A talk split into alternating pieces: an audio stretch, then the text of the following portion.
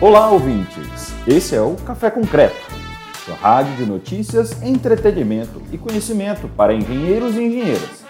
Essa é uma produção Engine, plataforma de educação feita por engenheiros para engenheiros. Hoje o papo tá bem legal. Eu acho que vai surpreender muita gente aí, porque eu tenho certeza que aqui no perfil da Engine tem muita gente que segue a gente e gosta muito da área de estruturas. Tem muitos estrutureiros aqui. Então, nada melhor do que a gente trazer um papo bem focado no campo da estrutura. Né? Só que hoje de um jeito diferente. Né? Hoje a gente vai conversar com um engenheiro aeronáutico. Né? O meu amigo Olaf Palmer, né? Beleza, beleza, Alberto. Assistir um pouco, legal. Depois você acompanha lá no nosso podcast, né? Tem muita gente acompanhando o nosso podcast Café Concreto, que está lá no Spotify, tem outras plataformas também. Quem sua, sua plataforma de preferência aí. Então, se eu dar uma contextualizada aqui, pessoal, para começar, é, é para vocês que não sabem, né? Acho que eu já comentei aqui algumas vezes. Eu fiz faculdade lá no ITA, então acaba que a gente tem uma relação muito íntima é, com a indústria aeronáutica de uma maneira geral. Né? Minha especialização é engenharia civil aeronáutica. É, então, para além do, do campo tradicional que um engenheiro civil está ali é, imerso, eu tive a oportunidade também de estudar um pouco é, não de aeronaves, mas de aeroportos, né? E aí não só a parte de infra, né? Não só a parte de pista, não só a parte de sinalização, não só a parte de terminal de passageiros, mas também a parte de planejamento, a parte de transporte aéreo e por aí vai. Né? E eu vou convidar aqui para entrar o meu amigo Olaf, que é engenheiro aeronáutico. A gente é, teve a oportunidade de fazer aí uns bons, uns bons, morar uns bons anos juntos, né? E, e sobretudo, a gente vai é, falar sobre estruturas aqui hoje. Então, aproveitem aí para convidar a galera que é, eventualmente possa gostar do tema. Vou chamar aqui o meu amigo Olaf já para participar. Olaf está chegando aí.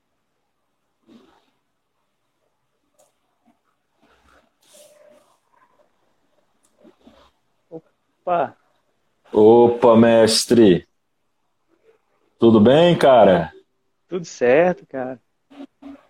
Tá Maravilha. Bem, tá todo mundo ouvindo bem aí? Como é que é? Tudo certo, tudo certo.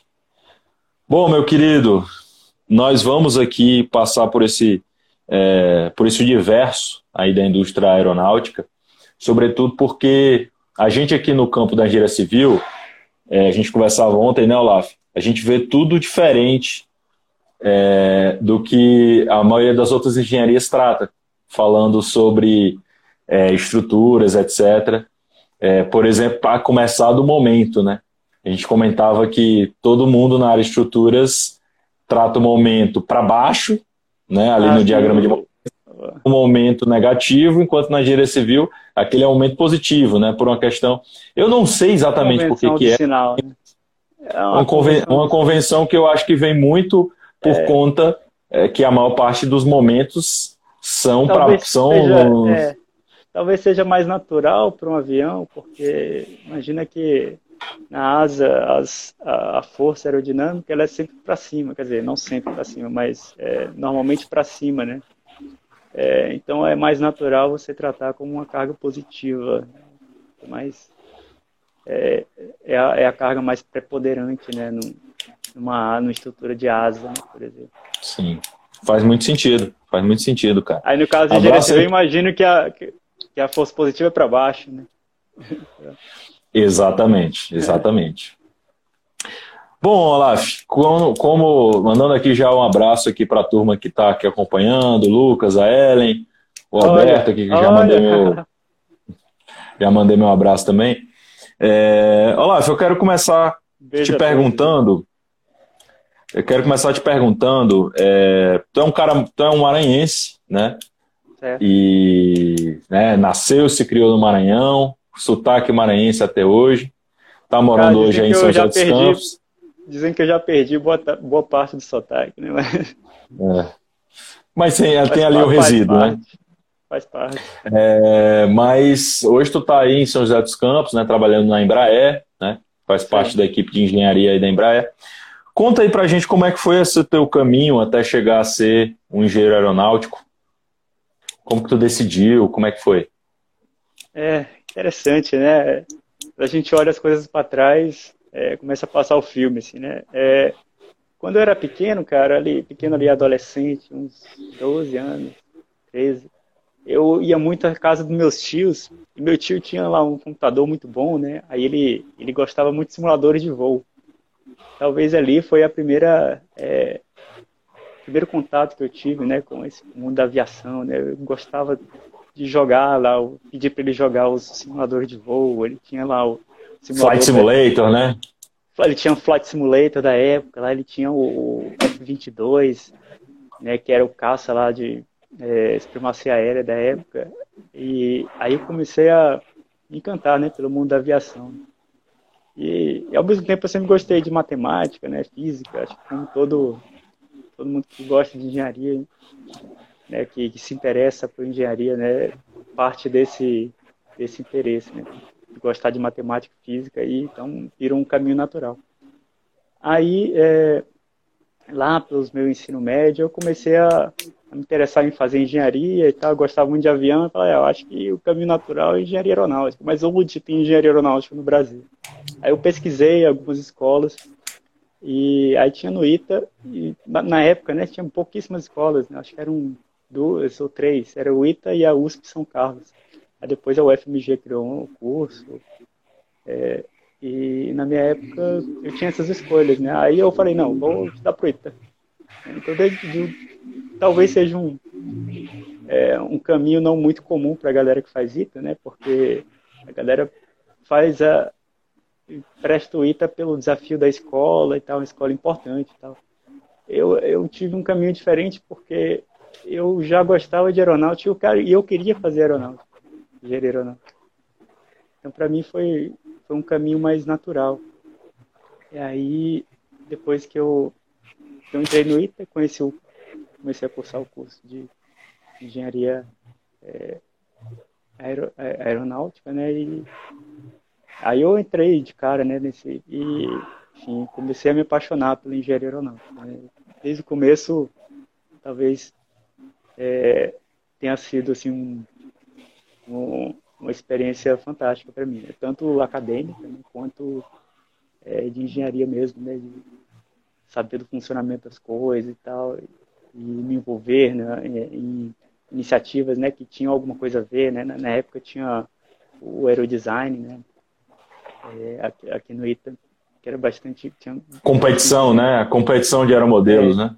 É, é uma competição é, em que a gente tinha que projetar é, pequenas aeronaves, né, tipo aeromodelos, que tinha a missão de levar peso, de, levar o máximo de peso possível né, dentro de alguns requisitos. E, enfim, durante meus cinco anos de faculdade foi a, a minha atividade extracurricular favorita, né? Que eu acho que também contribui bastante para a minha formação. É, e pelo, Muito bom. pelo gosto da aeronáutica. Muito bom, Olaf. Cara, eu quero entrar aqui num campo mais. É, vamos falar agora um pouco mais de estruturas. Né? Eu acho que a turma que é, está é. ouvindo a gente com certeza é, quer ouvir falar sobre isso. Então, eu vou, vou te dar uma contextualizada do campo da engenharia civil e eu queria traçar aqui alguns paralelos do universo aí da aeronáutica, né, para a gente ter talvez alguns insights aqui interessantes, né.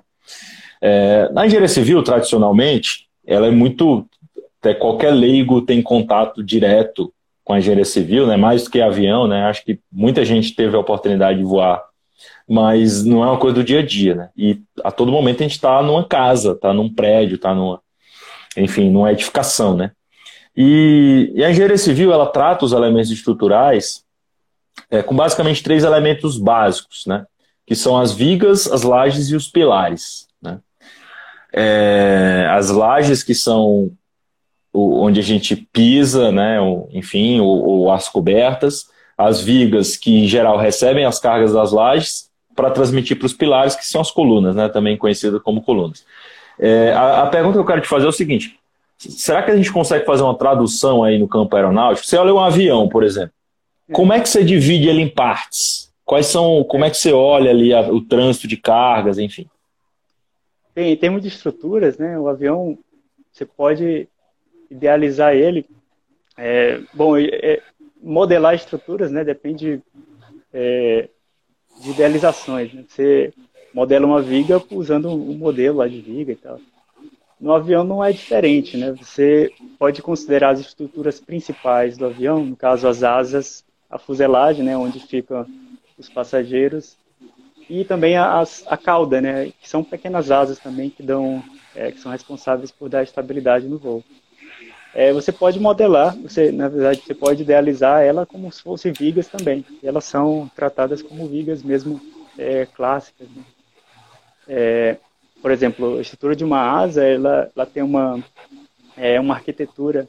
Se você fizer um corte, uma asa, você tem, você vai ver um perfil, um aerofólio, um perfil aerodinâmico, mas dentro desse perfil aerodinâmico, você vai ter é, duas longarinas que passam transversalmente nela e é, dois, dois revestimentos metálicos, né, de chapas metálicas que fecham a, a seção que a gente chama de caixão central. Né?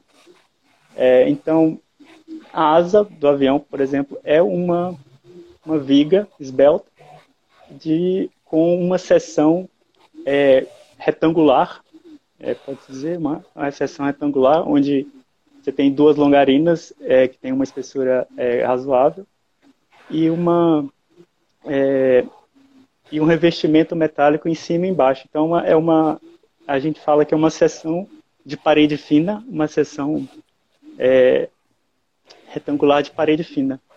E é interessante porque a seção, e ela é uma seção fechada. O detalhe de ser uma seção fechada é porque é, a seção fechada normalmente ela é mais resistente à, à torção, ela tem bastante é, rigidez de torção comparada a uma seção, é, por exemplo, uma seção em C, uma seção aberta. Uma seção retangular de parede fina, ela tem bastante é, rigidez em torção em relação a uma viga de uma, uma viga de seção aberta. Porque as, a, a estrutura da asa ela também tem que ser, ela tem que ter bastante rigidez em torção também. É, talvez essa seja também uma diferença em relação a vigas de, da engenharia civil, né? Talvez sejam é mais é mais comum usar é, vigas de seção aberta porque você não se preocupa muito com torção. Né? No caso da estrutura aeronáutica, é, você se preocupa com torção. No caso da fuselagem, onde vão os, os passageiros, você também pode idealizar com uma viga, né. É, então, quando você entra na aeronave, pode, você pode imaginar que você está dentro de uma seção de uma viga, uma seção circular, né, de parede fina também. É, por que de parede fina? Porque você quer usar o mínimo de material possível, porque o, no projeto aeronáutico você tem que... Dúvida, dúvida boba, dúvida idiota. É, é, as paredes ali da fuselagem contam na seção? Ou, ou para fins de cálculo você vai só nas longarinas? Tá, é, eu acabei não explicando a, a, a estrutura da, da, fuselagem. Né? A estrutura da fuselagem pode ser uma viga de uma seção circular, mas ela tem vários reforçadores transversais. Esses reforçadores transversais, eles suportam a maior parte dos momentos fletores, né? tanto em um sentido quanto no outro. E o próprio piso da aeronave, ele também é uma longarina. Então ele também suporta bastante dos momentos fletores laterais. Né?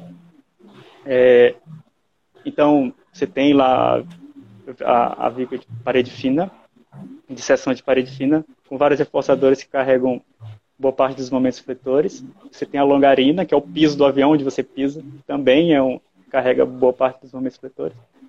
E a seção de parede fina, a, a é, que são chapas metálicas, né, fechadas, ela carrega tanto a, é, tanto a torção, né, porque a, a, fuselagem torce também, ela também tem que, ser, tem, tem, que ter bastante rigidez de torção, e também tem um tipo de carga, talvez também seja uma novidade em, relação a, a, a carregamentos é, de, de, engenharia civil, né, né?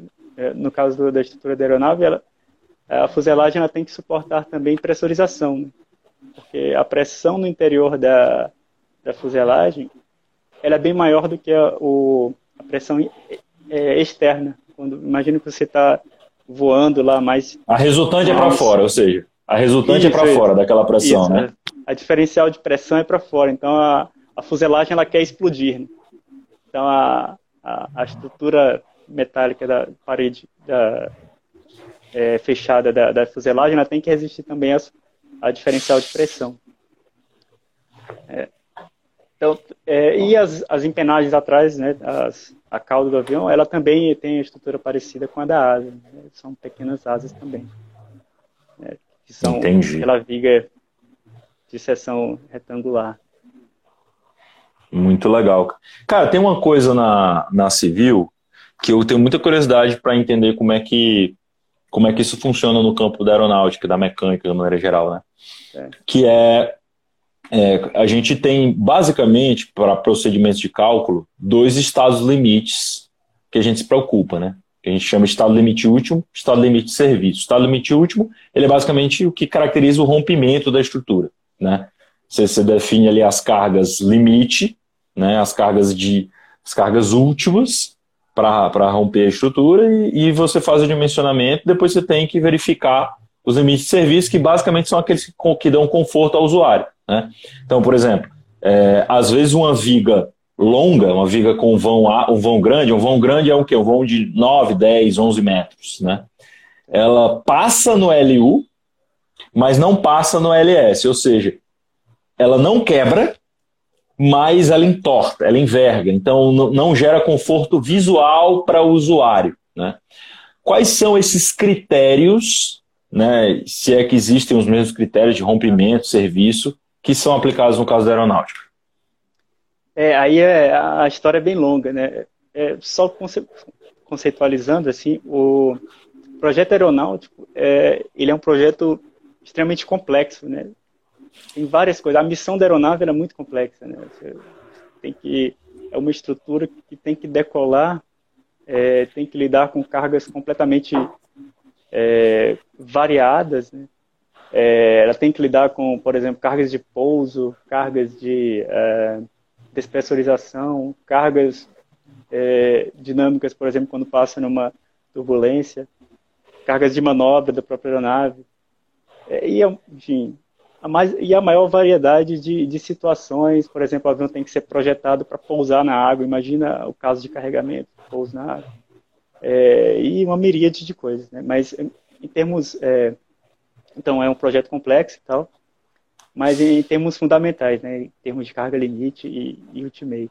É, eu, toda vez eu lembro de um, de um professor meu, na época que eu fiz um, um, um intercâmbio lá numa, numa, escola na França.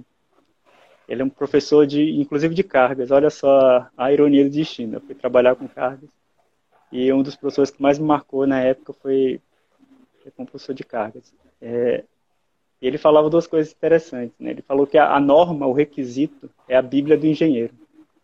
É, e, de fato, você, é, tudo que você tem que se pautar, você tem que é, falar em termos de, de norma de certificação. É, e que o, o, avião, dentro da, da operação dele, da, da estrutura dele, ele sempre tem que ser o mesmo dentro das cargas limites dele. O que isso quer dizer?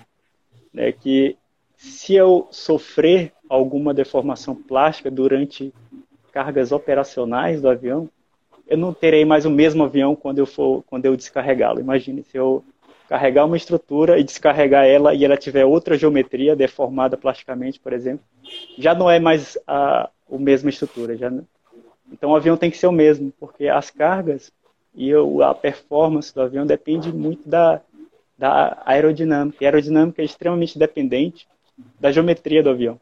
Então, se o avião deforma plasticamente, permanentemente, ele já é outro avião. Né? Não é, é, são, é, é, isso que ele quis dizer. Né? Então, conceitua, conceituando, é, para o mundo aeronáutico, cargas limite é todas as cargas que a missão da aeronave é, exige. Né? Então, tudo que ele pode encontrar durante a operação normal do avião é, é, são as cargas limites. E a carga ultimate são essas cargas limites vezes um fator de segurança, que no caso do, do mundo aeronáutico é, é um e meio. É, e também tem outros critérios de falha, então os fatores de segurança podem variar tal. Mas, assim, é, é, via de regra, carga limite no mundo aeronáutico é tudo, tudo operacional e tudo que o, o, avião pode enfrentar durante a vida dele, né? Termos de, de carregamento. Uma curiosidade, você majora essas cargas? Tem, ou, ou é a carga de, de, porque assim, eu vou, vou, dar um exemplo aqui para você. É, quando, quando a gente considera, por exemplo, é, na, na engenharia civil, você tem as cargas permanentes, né, que são as cargas que a estrutura é, o peso próprio da estrutura, as cargas das alvenarias, do piso, enfim, de todos os elementos que estão incrustados, vamos dizer, que está colado na estrutura, são as cargas permanentes. Você tem as cargas acidentais, que são as pessoas, os móveis, etc. Isso tudo é tabelado né? E já tem ali algumas majoradas, já é majorado, enfim, você majora a carga também, né? A, é, a dúvida que eu quero, que você majora, você tem ali uma carga de que a gente, a gente chama é, o, o a, a carga característica e a carga de cálculo. Cê, a carga característica é aquela que é a real. A carga de cálculo você dá uma majorada nela. Você também majora? É, existem alguns conservadorismos que a gente pode adicionar mas é, é, a indústria aeronáutica ela tem uma acho que uma particularidade é, interessante que para você fazer um, um, um, avião com performance razoável né, você tem que minimizar o peso da aeronave imagina que se, se eu é, economizar 100 quilos de peso eu posso colocar um passageiro a mais dentro do avião de um avião comercial né? Ou eu posso colocar combustível para ele voar um pouco mais longe. Então, quanto mais as estruturas for, forem mais leves, melhor, melhor para a performance do avião. É, é, então, quanto mais, e para as estruturas serem leves, isso depende da minha, do meu carregamento ser o mais preciso possível. Entendeu? Então, se eu começar a majorar muitas coisas, se eu começar a adicionar conservadorismos, para que, a, pra, enfim, por segurança. Se eu começar a fazer isso demais, a estrutura vai ficar mais é, pesada, mais pesada, né? mais do que o necessário. É, então, há aí uma briga tecnológica né, para você é, melhorar cada vez mais as suas metodologias de, de, de cálculo de carregamento. Porque é, é um ganho competitivo para o fabricante. Né? Você ter metodologias super confiáveis em que a carga, a carga vai ser aquela, não vai ser mais do que isso. Então, é, é ou então não vai ser mais nem menos. É, eu, minha metodologia de cálculo, eu, minhas medições, meus estudos aqui comprovam que com segurança que, eu, que essa carga aqui vai ser tal. E, e quando você tem muita incerteza, obviamente você vai usar conservadorismo né, para você poder garantir a integridade e a segurança. Né? Mas é, existe essa esse essa briga né tecnológica de você ser cada vez mais preciso no seu cálculo de carga. Talvez essa seja grande um grande particularidade né? e tem uma outra coisa é, é, é muita são muitos casos de carga. Imagina é, no caso de aeronáutica é, a gente lida com milhões de casos de carga. Imagina é, o avião tem que. Como assim milhões? Mas. Como, explica melhor, como assim milhões de você, Na verdade, sim, esses milhões de casos de carga, eu imagino que seja uma matriz gigante lá, e aí ele vai modelando vários. É isso? Explica melhor. É, é, eu, eu tenho vários modelos, no caso, modelos aerodinâmicos, que é, são modelos preditivos, né? Modelos que é, ah, nessa condição de ângulo de ataque, né, ângulo de inclinação do avião, nessa, nessa condição de velocidade, de altitude, o avião vai ter essa distribuição de cargas. Né. Em outra, em, em, outra situação vai ter outra distribuição de cargas. Em outra, outra. É, quando está pousando, outra. Quando está fazendo. Imagina, agora tu imagina isso para todas as situações que o avião pode passar na vida. E por que, que eu não posso pegar só a situação crítica? Por que, que eu não posso pegar só a carga crítica? Porque você tem que conhecer qual é a situação crítica. Entendeu? E para você ah, conhecer. Então você emula, você conhece a situação crítica. Tá, Isso. Tá, legal. Aí você monta o, o que a gente chama de envelope né, de carga. Né? A gente. Sim. É, você monta um envelope, mas baseado em todos os dados e situações que você calculou. Né? Tem que simular todas as manobras da aeronave, é, que são, na verdade, requisitos, né? E se você fizer todas as combinações de, de manobras de requisito, todas as situações, você chega ali na ponta do lápis, que são mais de um milhão de casos. Né? Mais de milhões. E se for um avião militar, são mais de 10 milhões. Aí são é outra ordem de grandeza. É porque a missão é muito maior, muito mais ampla. Ah, porque, porque você tem bala, é isso? Você tem, você tem tiro, você tem, você tem Não, o... o avião tem que ser assim. Eu nunca trabalhei com um avião militar, mas é, é a missão dele é muito é, ele faz mais coisas do que um avião comercial. É, o ah, avião comercial tá. tem base é, o avião militar, a missão dele pode ser várias. Por exemplo, um avião como transporte cargueiro, ele não só transporta, né? Ele pode ir transportar coisas em vários lugares, fazer vários tipos de outras coisas, pousar em lugares, pousar em, em no meio do mato, lá numa, numa, é, numa pista que não, que não é preparada é, que é semi-preparada né, para pousar. Então, a missão de um avião militar ele, ele é muito.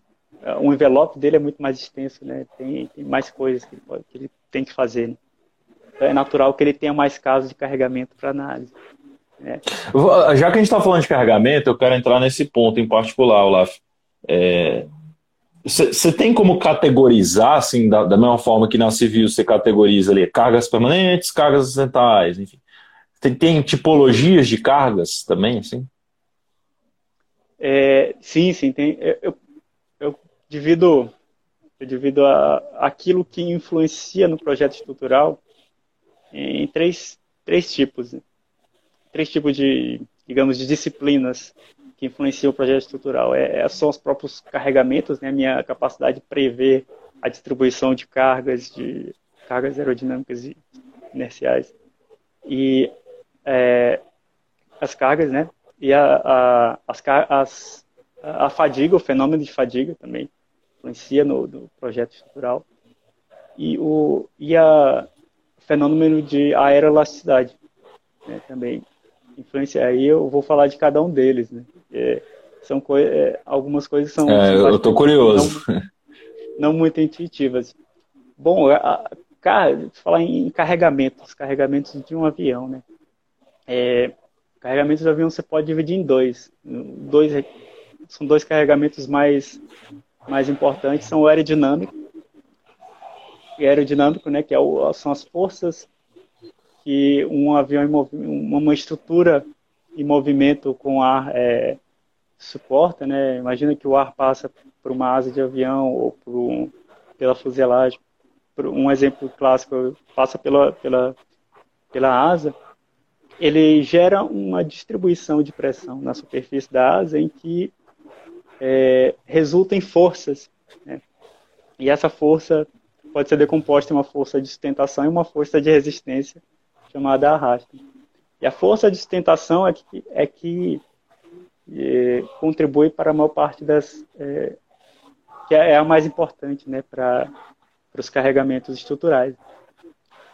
É, e também uma, uma, uma, um tipo de força muito importante é a força inercial. É, imagina quando você, se você estiver no, no, elevador, né, você pede para subir lá, você vai sentir o peso do elevador, um, um peso a mais pela aceleração do elevador indo para cima. Se você estiver na ponta de uma asa, é, der um peteleco lá na ponta da asa, você vai sentir também a, a, uma força da asa ali, é, que é causada pela aceleração, a, a aceleração local. Né? Então, a estrutura também sente essas forças inerciais que são causadas pela aceleração local da, da estrutura. Né? E isso é agravado pela estrutura ser bastante flexível. Né? Outra característica da estrutura aeronáutica é que ela tende a ser bastante flexível, muito pelo esforço que você tem que fazer para que ela seja leve. Então, uma, uma consequência natural é que uma estrutura de uma asa, por exemplo, você vê a, a flexibilidade dela quando você olha pela janela, a asinha lá balançando. Né? É, é, ela tá, dá uma vibradinha, né? Ela tem uma, vib uma vibraçãozinha. É. é e é, então, quando ela vibra, ela, ela carrega, ela está acelerando, ela, ela tem uma distribuição de acelerações lá. Né? E essa distribuição de aceleração, ela causa forças inerciais locais na estrutura, né? que é também é um tipo de, de, de força importante para o projeto estrutural, né? principalmente para um, uma aeronave, cada, as aeronaves de hoje em dia que são cada vez mais flexíveis, se você comparar a aeronave de 20 anos atrás, elas são bem mais rígidas. Né? É, aí, bom, eu falei de, de cargas, né? podem ser aerodinâmicas inerciais, são as mais importantes. É, tem também outras, outros tipos de carga um pouco mais específicas, como eu falei, a carga de pressurização né, da, da fuselagem, tem tem um tipo de carga que é uma carga de despressurização.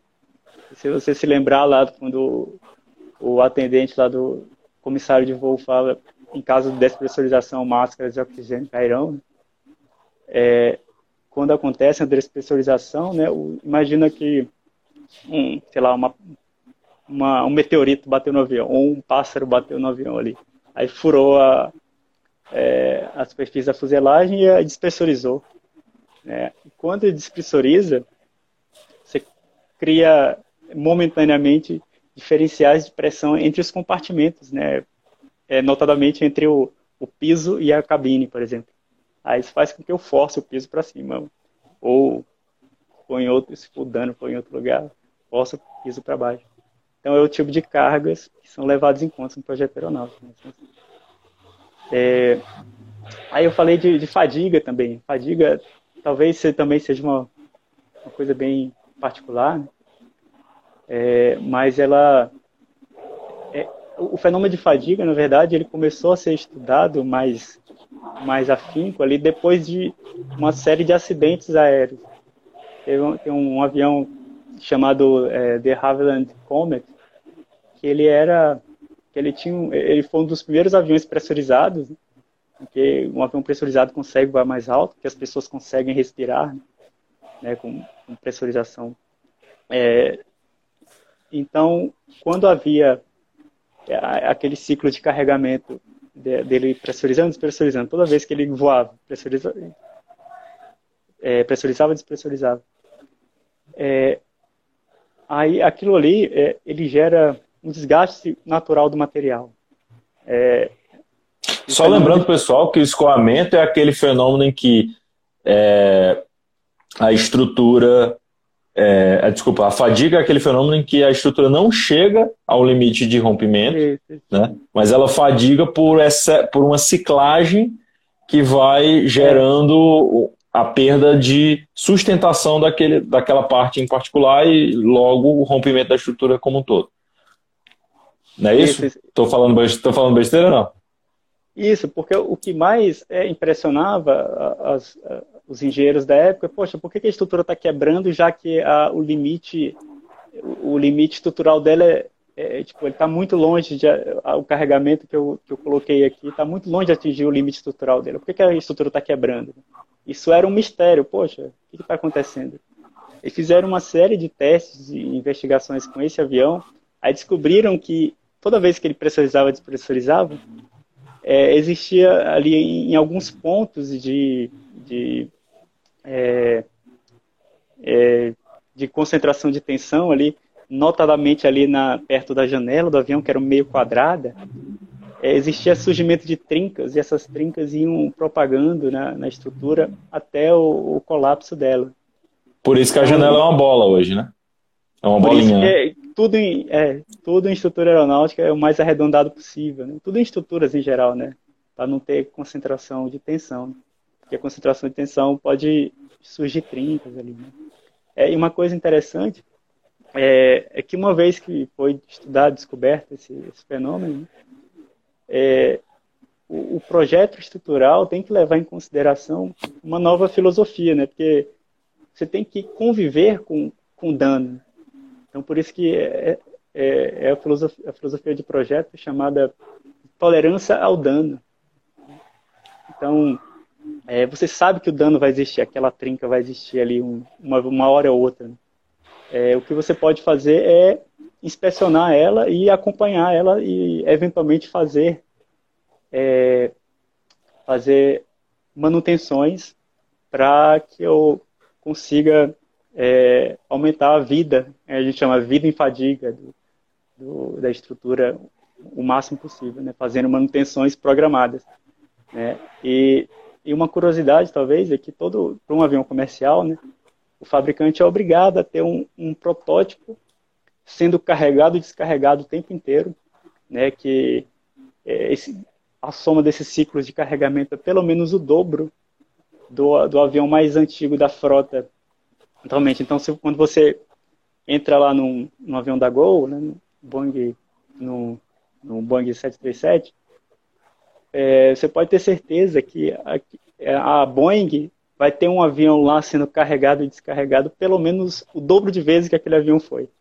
É, para poder o próprio, o próprio, fabricante ver onde vão surgir as trincas, os, os pequenos danos, e, faz, e fa, fazer com que os operadores é, eventualmente façam a, a, as manutenções programadas, né, para poder é, ter esse o, o né, para poder controlar o, o a, a, a, propagação das trincas, tá? fazer é, reforços é, periódicos né, na, na, estrutura.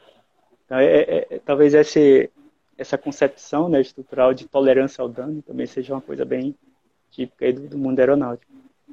É, e assim, cada coisa que eu estou falando aqui é uma assim, é um mundo. Né? Existe, por exemplo, pessoas que mexem só com fadiga, é, né? equipe de engenharia que mexe só com fadiga, equipe de engenharia que mexe só com cargas aerodinâmicas, equipe de engenharia que só mexe com cargas de pouso, por exemplo. É, são coisas muito específicas, porque são, são muitos dados, são muitas é, análises que são necessárias para você certificar, né, fazer as coisas com segurança. É, Na Embraer, então, por exemplo, tem uma equipe só para treino de pouso? Tem, na verdade, tem uma empresa é específica só para fabricação, projeto estrutural e de trem de pouso. Né? A Embraer tem a ELEB, tá? hoje que chama EDE, que é uma, é uma subsidiária que ela só lida com trem de pouso, estrutura de pouso, fabricação, projeto estrutural. É, e o nosso grupo lá, ele fornece as cargas de pouso. E engenheiros que mexem o, a vida inteira só com, com carga de trem de pouso, por exemplo, com estrutura de trem de pouso. É, são coisas muito especiais. É especi... Você precisa de muitos especialistas diferentes para você, você, lidar com um projeto tão complexo. É, o meu. É, uma vez eu até te contei né, que o meu a minha visão, ela sempre vai ser uma visão viciada, assim como qualquer pessoa especialista em alguma área de aeronáutica, ela sempre vai ser muito particular de uma perspectiva né, de engenharia. É, provavelmente algum colega de outra área vai dar uma outra perspectiva sobre aquilo. É, isso, é, isso é muito é, particular de um projeto tão complexo, né, de, de, uma indústria tão complexa como a aeronáutica. Como eu te falei, não existe aquele, um avião comercial, não existe a figura daquele cara que foi o projetista do avião tal, não existe. São tantas pessoas envolvidas, tantos engenheiros envolvidas com pequenas soluções, que é impossível uma pessoa só fazer as coisas sozinho, ou fazer a, a maior parte das coisas relevantes sozinho. São muitas pessoas envolvidas. Aí, bom, eu falei de, de cargas, né? Os carregamentos aerodinâmicos, de distribuições. Falei de fadiga, o fenômeno de fadiga também influencia, né? É, e o fenômeno de aeroelasticidade, né, que talvez seja uma das coisas mais não intuitivas da engenharia aeronáutica. É, é acho que de longe é, é uma das matérias mais difíceis e, para falar a verdade, eu demorei muitos e muitos anos achando que eu sabia alguma coisa. Até hoje eu não sei, mas eu comecei a entender depois de muitos anos de conversa com colegas de estudos. É, minha, minha tese de mestrado tem a ver também com a aeroelasticidade. Então, é um campo que me é muito caro, assim, é bem, bem interessante. E o que, que é a aeroelasticidade? Né? Bom, o, a estrutura aeronáutica, como eu falei, ela tende a ser bastante flexível. E, e, e também eu falei que a, a carga aerodinâmica ela depende muito da geometria, né? Porque imagina quando o ar passa, é, ele faz, ele causa uma distribuição de pressão na, na superfície, causa forças aerodinâmicas. Se a forma da asa mudar, outras forças aerodinâmicas vão vão resultar é, uma geometria, cada geometria tem uma força aerodinâmica diferente. É, é, e, aí é o, problema, é o problema do ovo e da galinha. É o problema, problema do, é, do, do, do, cachorro correndo atrás do rabo. Porque a carga age, aí a forma muda, aí a carga muda. Porque Exatamente. a forma, a geometria muda. É, talvez seja esse um, um dos maiores desafios técnicos da, do, desse campo, né? Porque você criar métodos, metodologias para levar isso em consideração é muito, é, é bem complexo, né? E os métodos mais é, apurados que existem hoje, né, mais sofisticados, é, eles são muito caros computacionalmente. Né? É, eu já ouvi falar de simulações que duraram meses para se completar, simulações de fluido acopladas com, é, com, com, a elasticidade né, estrutural da, da, da estrutura. Então, imagina, cada segundo de cada passo do tempo, lá do, do fluido passando, a estrutura deforma um pouquinho, a estrutura deformando um pouquinho muda, muda a, distribuição de pressão e mudando a distribuição de pressão muda a carga, que muda a deformação de novo, que muda de novo a, as cargas. Então é um é, é um são metodologias é, tão complexas quanto você queira. É, só, então... só, uma curiosidade, só uma curiosidade, lá. É, é, a aeroelasticidade, é, desculpa, trava-língua. A aeroelasticidade é um fenômeno que você avalia a nível de verificação ou você dimensiona a partir da aeroelasticidade? É uma verificação, né? Você é, ah, tá. é, é uma verificação. Você avalia a estabilidade da estrutura em termos aeroelásticos. Eu vou, vou explicar, eu vou explicar o que, que é. E depois, é, se aquilo ali for instável, eventualmente eu vou ter que fazer alguma coisa na estrutura para para resolver esse problema, para estabilizar. Dar uma engrossadinha na parede, vamos é dizer assim, né? Dar uma engrossadinha. Na prática deve ser isso, eu imagino. É, hum. Então tem esse, tem esse fenômeno. E por que, que eu falei instabilidade? Bom, é, bom, não dá para falar tudo assim, mas é, é um mundo, né, de coisas. Mas imagina, você a estrutura da asa deformou aqui por causa da por causa da força aerodinâmica.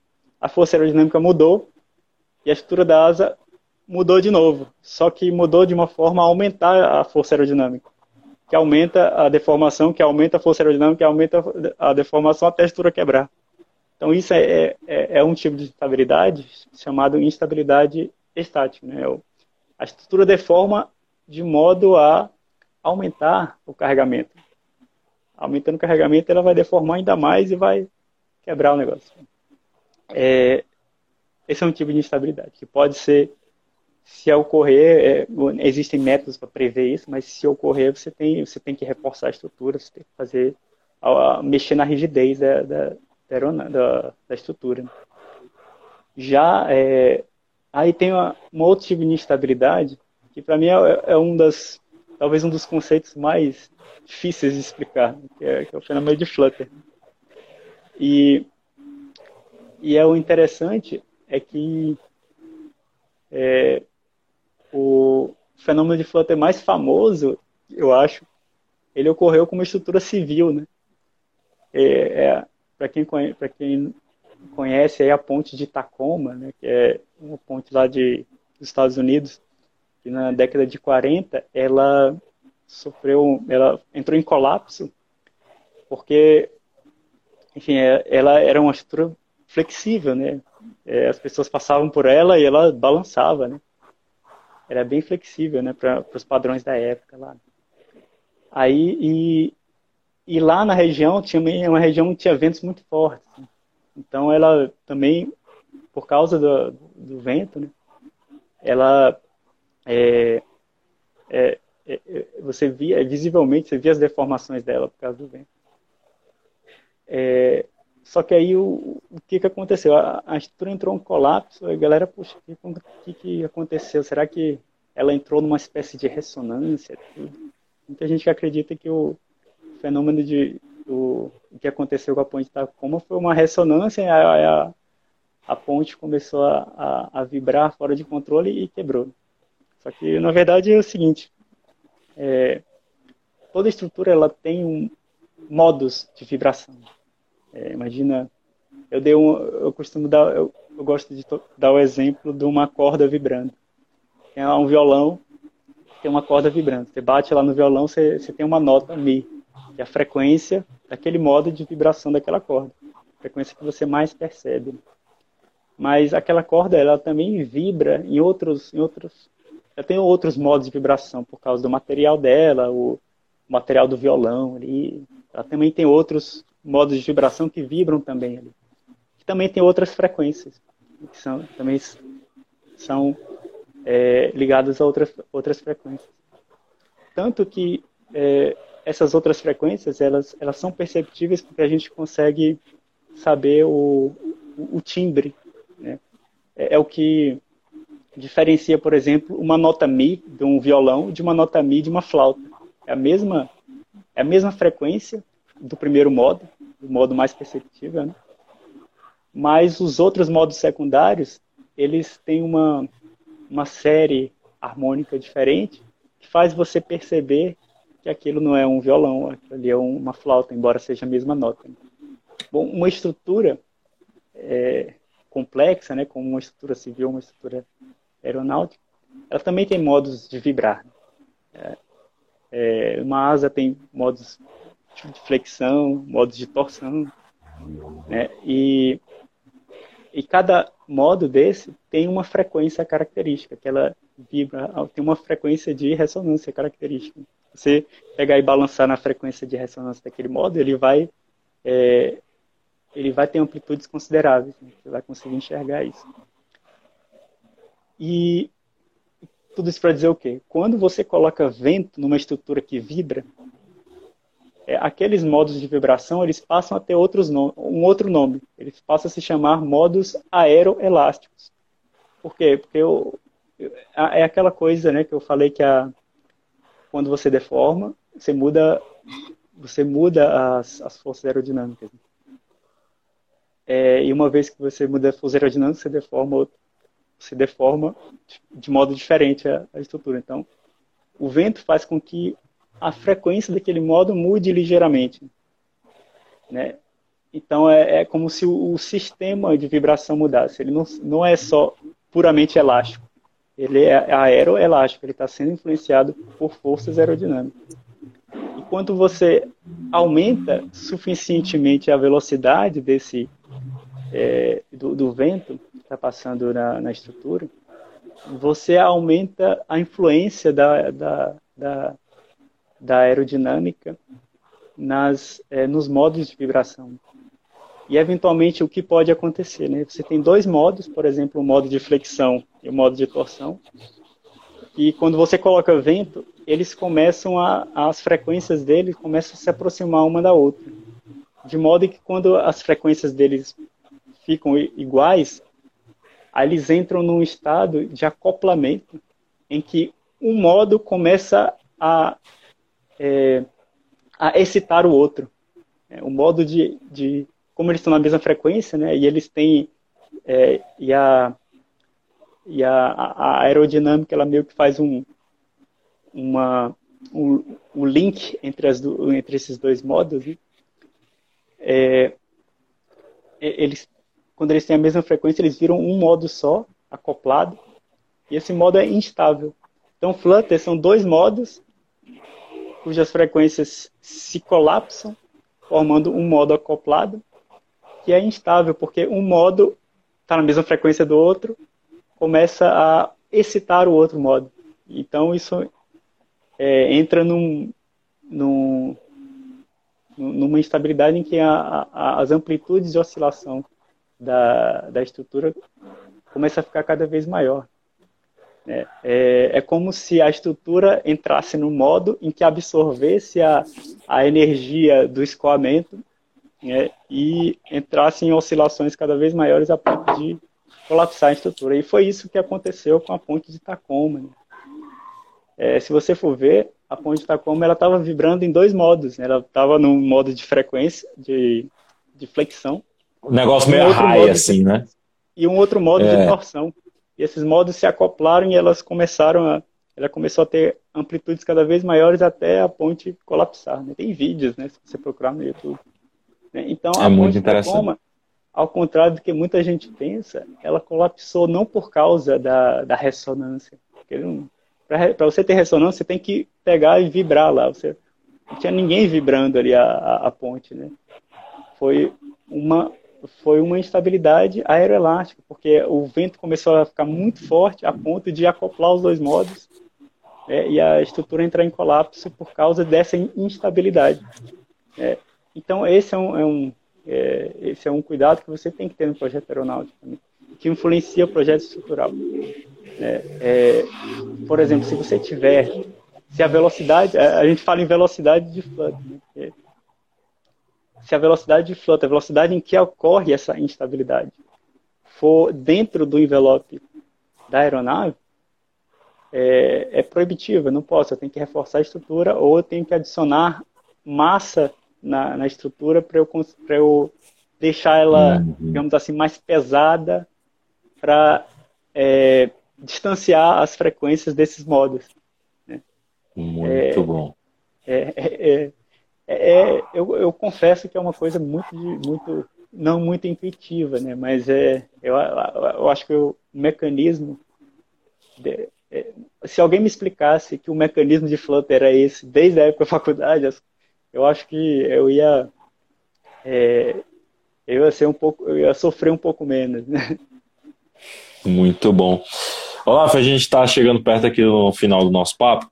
Eu tenho mais duas perguntas só para te fazer. Quero até já pedir desculpas aí para o pessoal que comentou, a gente nem conseguiu conversar direito com vocês, que o papo estava tão legal aqui, tá? Mas um abraço para todo mundo aí, o Varley, é, Ellen, o pessoal que conversou com a gente. É, o Mustafa também estava por aí. O Mustafa trouxe uma pergunta que ele pediu para deixar para o final, vai ser a última pergunta que eu vou fazer. Eu vou fazer agora uma pergunta bem de, de bobão mesmo. Por que, que o passarinho voa? Ah, sim. O passarinho, ele, é, ele domina a arte da aeroelasticidade. Né? Ele, ele, ele usa esse acoplamento de, de flexão e torção a benefício próprio. Né? Você vai observar é, como é que o passarinho... Peraí, peraí, calma. O passarinho ele empurra o ar para baixo. E não. aí. Não? Não, não, ele não empurra. Se, se você observar, o passarinho não tem motor. Como é que ele se propulsiona para frente? Né?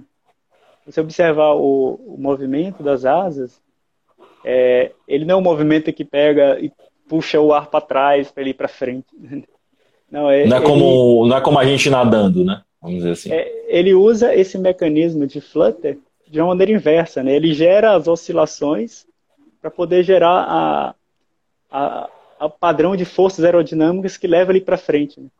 Então, o, o, a, asa de um, de um, passarinho, não muito diferente de uma asa de um avião, né?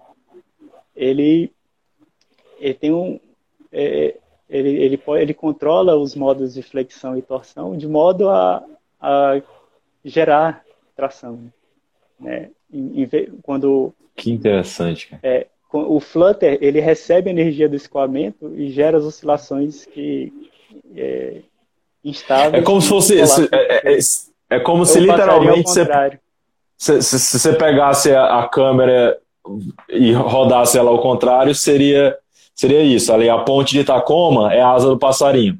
O vídeo rodando ao contrário, de trás para frente. Seria isso. Sim, de, de, a grosso modo, né? É, é, no caso, as forças aerodinâmicas fazem os modos acoplarem na ponte de Tacoma e as oscilações são cada vez maiores.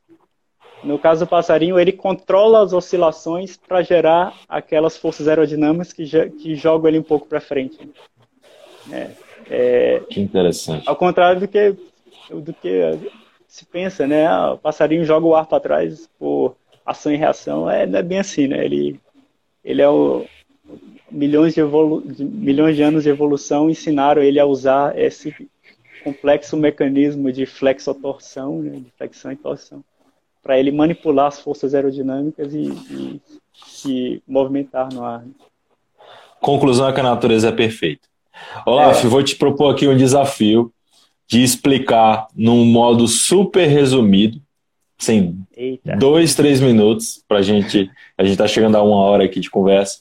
A pergunta aqui do Mustafa, né? Basicamente ele, ele fez uma pergunta bem geral. Mustafa, tu ferrou o Olaf aqui, tá? Mas a pergunta, a pergunta do Mustafa é o seguinte: como é que eu faço? Peraí, deixa eu recuperar aqui. É, como é que eu faço o cálculo da leveza de uma aeronave? É, como é calculada a leveza do avião e sua área de asa para o planeio? Caramba, leveza do avião. Eu queria saber qual é a definição de leveza que você está. É, eu acho, eu acho que. Vamos focar na segunda parte da pergunta, né? É. É, como, em linhas gerais, como é que você calcula a área da asa do avião para ele conseguir planar? Para ele conseguir planar. Bom, é... Bom, o projeto do avião ele tem que ter várias. É... Ele tem que ter um, um direcionamento, né?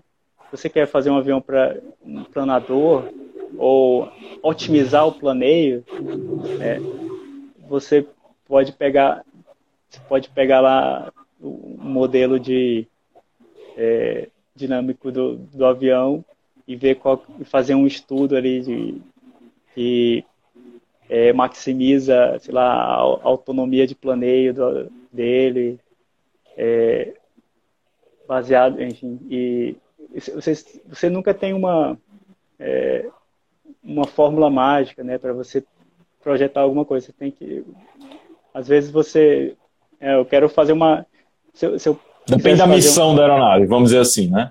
E se eu quisesse fazer um avião que, plan, que, é, que pudesse fazer um planeio lá para sempre, né, eu poderia fazer uma asa infinita, fazer uma coisa, não, eu posso fazer um, é, uma otimização aqui para tentar, mas em termos de área de asa ali, eu teria que rever, para falar a verdade, um, um, conceito de projeto aí para poder te responder, cara. Porque é, não é meu dia a dia trabalhar com, com projeto, né, de, com projeto de conceitual ali, né, do avião forma e planta. Mas é, eu poderia é, recordar aí, né? mas a área de asa é, é, influencia bastante aí no, no projeto de performance, dependendo do que você quiser. O Mustafa esclareceu aqui, viu, viu, Olaf? O Mustafa esclareceu que a definição de peso para ele aqui é de leveza é peso vezes potência. Ah, cara, é, sim. É, existe um, existe um, um, um diagrama que você faz para calcular performance para projeto, né? Você, tem, você ainda não tem um avião pronto. É, existe, é, você pode fazer um, um diagrama que é peso-potência é, em função da, da área de asa, né? Da, na verdade, da carga lar do, da aeronave. É, pra, eu, vou te, eu vou ficar te devendo isso, cara, porque eu, eu não lembro muito bem. Né? A última vez que eu lidei com isso aí foi quando é, eu fazia faculdade e tal. Mas é, são parâmetros de projeto importantes aí, mas eu, eu, eu poderia te, te responder depois. Muito bom. Vou, vou, vou pedir aí, depois eu passo para você, tá, Mustafa? O, só para esclarecer, o Olaf, a, o Olaf é engenheiro da Embraer, né? atua na área de cargas. Né? Como ele até explicou aqui, o universo aeronáutico é tão complexo né, que a gente tem ali super especializações em determinados assuntos.